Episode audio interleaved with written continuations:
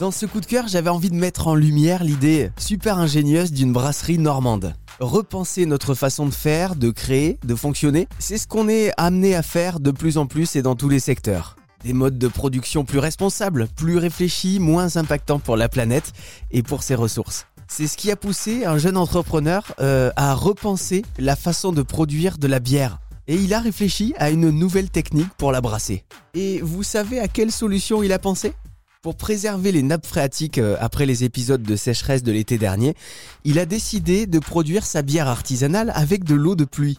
Une eau la plus naturelle possible qui n'aura donc pas été traitée, hein, puisque celle du robinet a subi euh, de nombreux traitements chimiques, même si elle est potable. Et après la récupération de l'eau de pluie, il suffira simplement de purifier cette eau par ébullition à haute température, tout simple.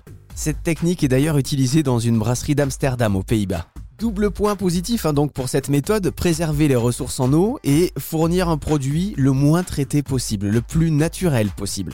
Une bière bio et éco-responsable, brassée à l'eau de ciel. J'adore le terme.